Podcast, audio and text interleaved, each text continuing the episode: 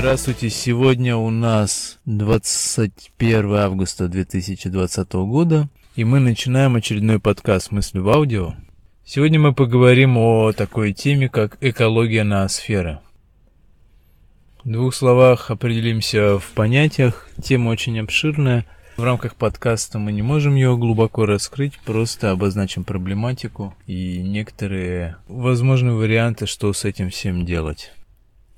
Ноосфера, по различным определениям в философских словарях, буквально переводится как сфера разума или некая сфера взаимодействия общества и природы.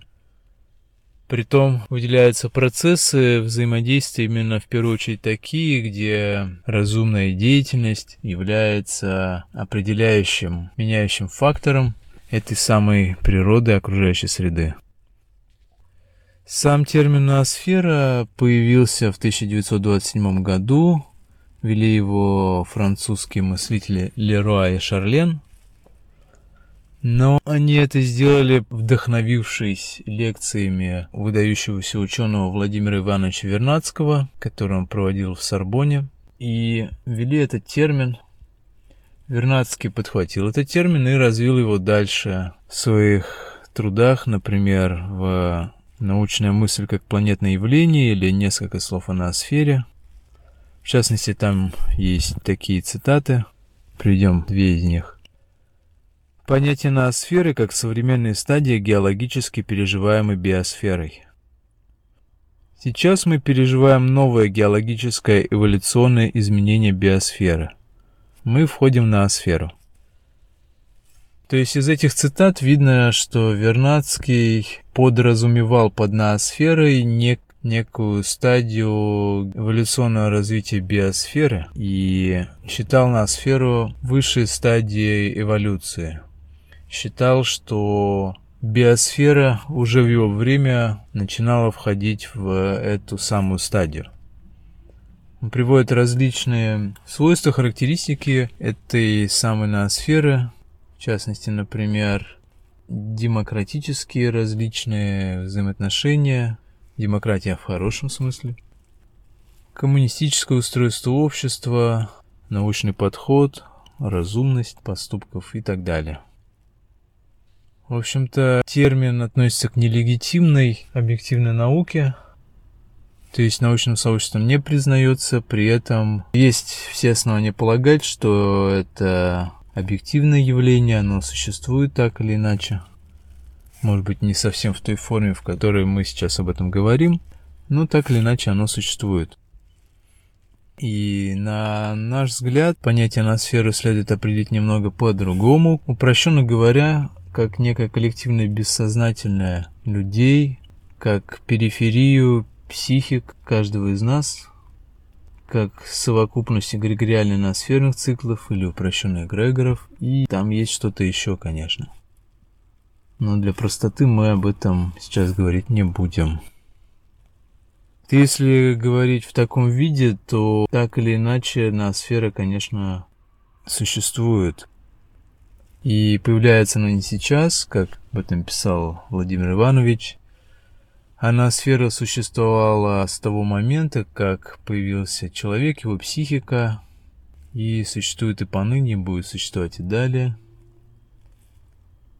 И поэтому ноосфера это не что-то такое очень хорошее, очень такое положительное, как Похожая ситуация со словом культура тоже его иногда определяют в таком чисто положительном контексте.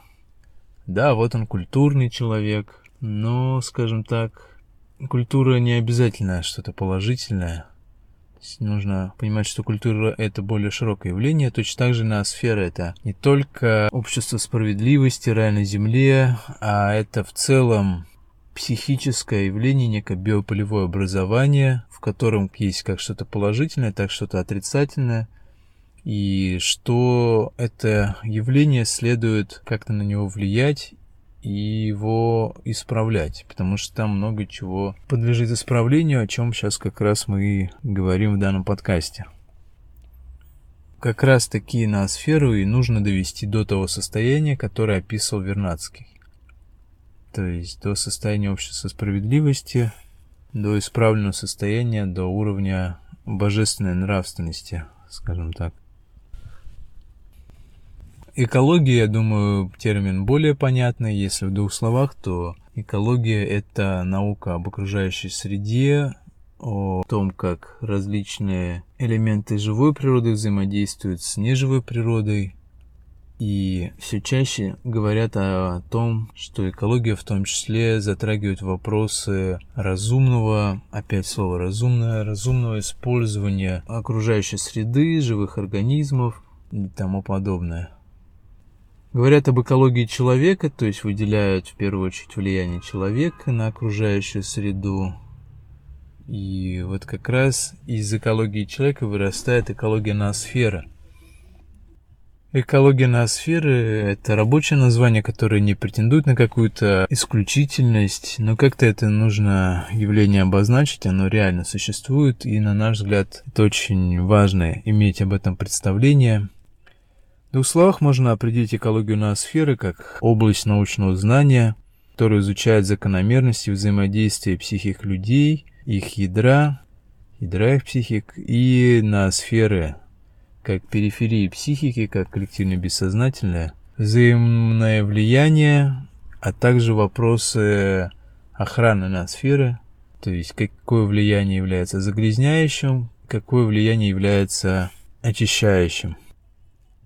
Подробнее о структуре психики можно послушать первое аудио из бесед «Твой зенит», беседа о человечности. Здесь же подробнее мы об этом говорить не будем. И почему важно об этом говорить? Много говорится сейчас об экологии вообще, это действительно правильно, важно и нужно, так как мы находимся в состоянии биосферно-экологического кризиса, но также не менее важно говорить о загрязнении ноосферы. Существует ли ноосфера или нет, пусть каждый как считает нужно, так и считает.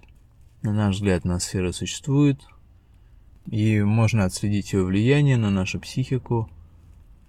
Также важно понимать, что есть ноосферные закономерности, и одной из важнейших закономерностей является то, что коллективно бессознательное неделимо а наши ядра психики это всего лишь подключки к общему коллективному бессознательному. И в коллективном бессознательном мы все едины и целостны. Подобно тому, как грибник ходит, гуляет по лесу, видит грибы, собирает их, не думая о том, что все эти грибы являются частью огромного организма. И также мы видим друг друга, психики друг друга изолированно, но бессознательно, а мы управляемся бессознательным, бессознательно мы являемся частью единого огромного большого организма.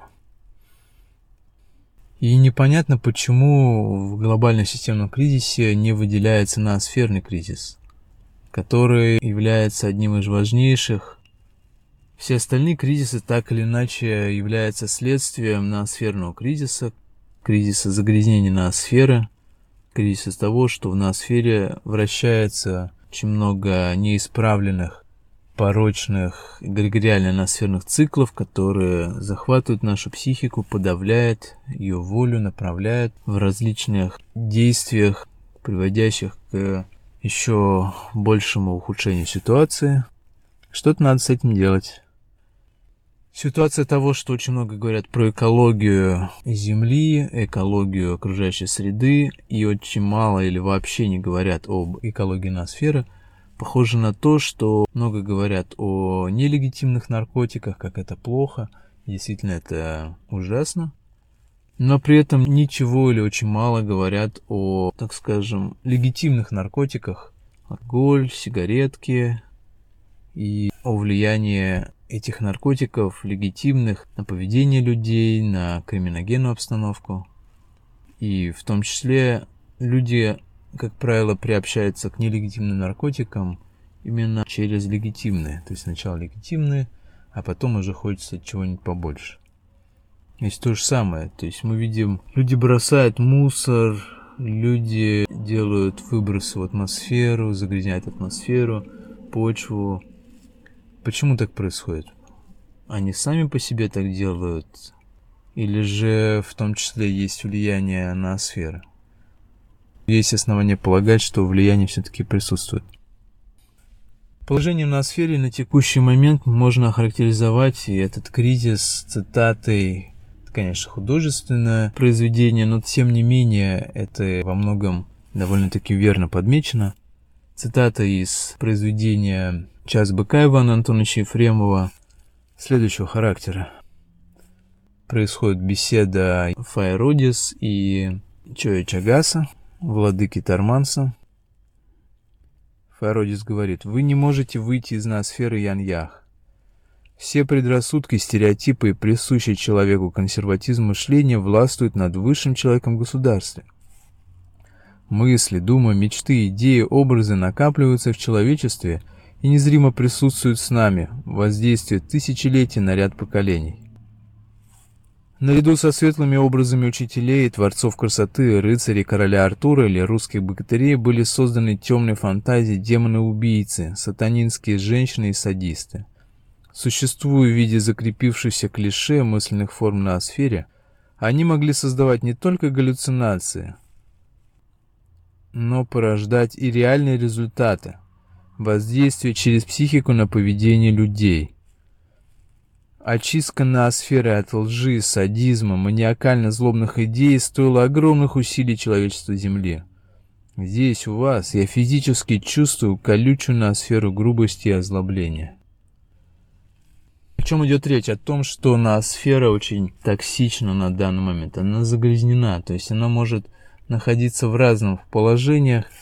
И сейчас ноосфера находится в положении зашлакованного озера, загрязненная атмосфера, загрязненным смогом, где очень трудно дышать. И каждый, если будет внимательен к своим ощущениям, выявит какие-то воздействия, которые приводят к э, негативным тяжелым состояниям, состоянием угнетенности, депрессии, раздражения, злобы, агрессии. Откуда все это идет? Во многом это идет из ноосферы.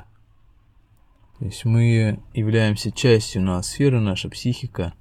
Мы не можем от нее отгородиться.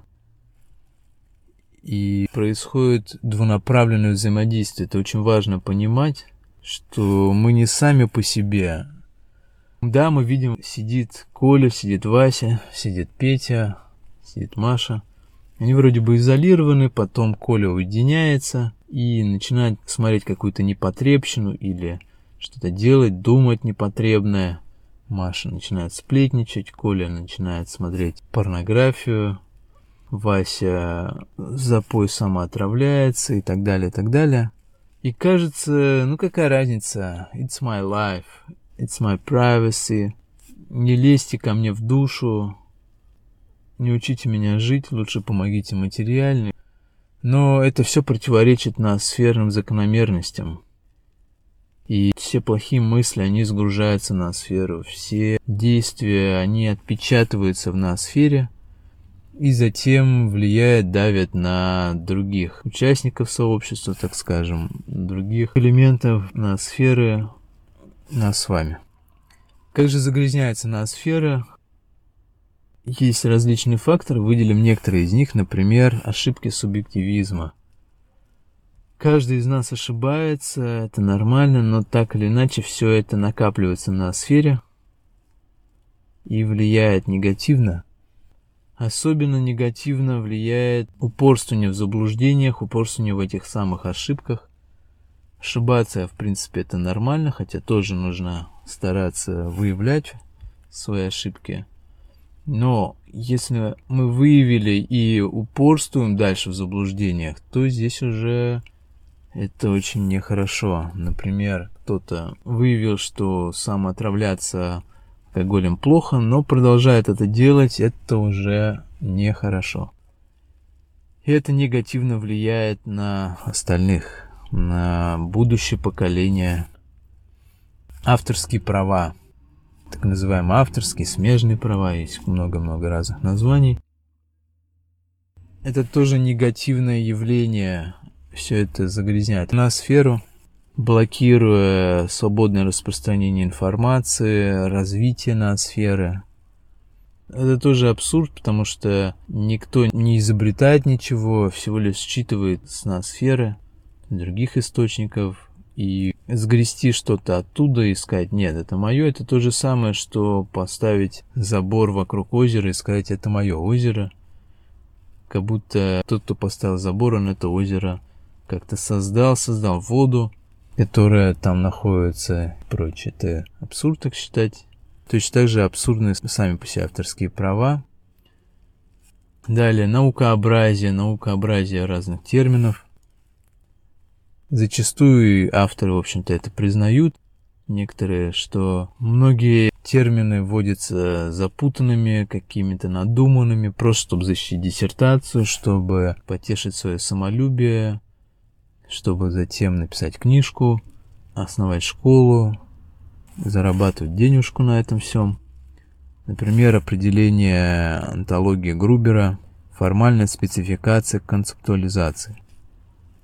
Можно тысячу раз прочитать это определение, и можно ли это объяснить более простым языком? Или REST, передача состояния представления, тоже вопрос.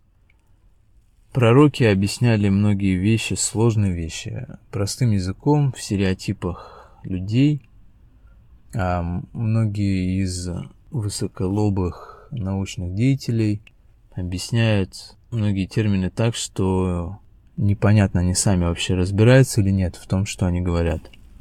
Или просто это очень круто звучит. Также это все загрязняет на сферу, запутывает людей. Конечно, есть сложные термины, но все термины, если слушатели хотят понять, то термины можно объяснить простым языком, а потом уже потихонечку вводить новые понятия, но не запутывать. Как один профессор говорил, когда писала диссертация, что нужно побольше здесь именно наукообразия, наукообразных формул, таких сложных, нагромозить, тогда будет понятно, что да, это действительно научная работа. То есть нужно не усложнять, не запутывать, а наоборот разъяснять, делать более понятным не герметизировать знания с помощью наукообразия, с помощью авторских прав. Все это тоже загрязняет ноосферу. Окна Вертона сейчас ведутся именно в основном в сторону процессов, которые уводят от промысла, в сторону попущения, тоже загрязняющий фактор.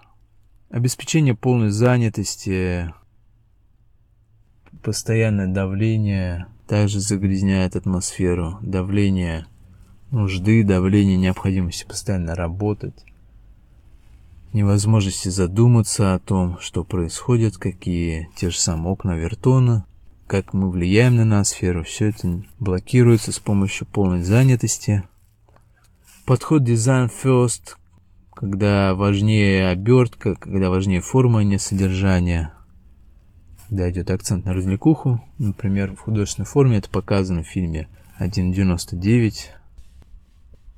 И что же с этим всем делать?